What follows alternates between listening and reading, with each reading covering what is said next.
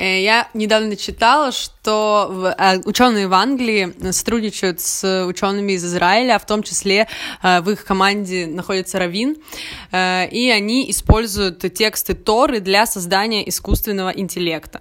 Они писали о том, что текст Торы обладает свойствами распараллеливания процессов, как раз который необходим для того, чтобы обучаться искусственному интеллекту. И, соответственно, обычному интеллекту обычного человека, видимо, тоже. Вот. Что думаете по этому поводу? Ты представишься? Меня зовут Майя, вот, я Мадрих. Я знаю про науку. А, э, в общем, здесь э, на нашем первом подкасте, я надеюсь, что не последнем, у нас Майя, а, она мадрих-биолог, я Саша, и я мадрих-кинолог. И у нас еще Ксюша, а которая... Я мадрих-орнитолог. Серьезно? Да, я, я киновед, я не кинолог, а киновед. И э, Ксюша, которая э, мадрих, можно сказать, искусствовед. И на самом-то деле, после того, что сказала Майя, вопрос, и мы не знаем, кто из нас что ответит, в истории, когда человечество имеет возможность, еще не говорю право, а возможность создать э, искусственный интеллект – пытаемся ли мы уподобиться Богу, и есть ли какие-то этические опасности в том, что мы делаем? Это вопрос к вам.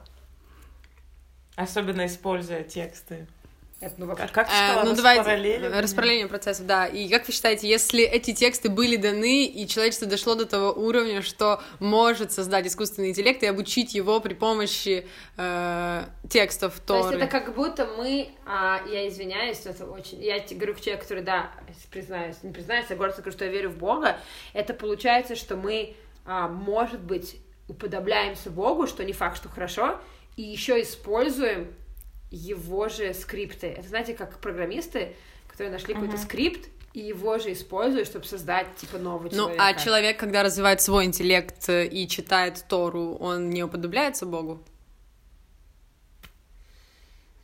Нет. Почему? Ну, потому что э, знать себя и понимать свою историю, улучшать себя — это улучша- улучшать творение Бога. Хорошо, в каком момент нужно остановиться тогда? Улучшение? Нет, ну типа ты говоришь, что где-то... Мы точно так же, как этот Мне искусственный кажется, интеллект компьютерный, можем думаю. развиваться и развиваться до бесконечности, как и этот искусственный интеллект. И в чем отличие развития нашего э, от развития искусственного okay. нашего интеллекта от искусственного? Типа где граница того, что ты я... Побойся Бога, короче. Шаг назад. Я ничего не говорю. Моя мама была в Японии. Угу. И они были на выступлении робота.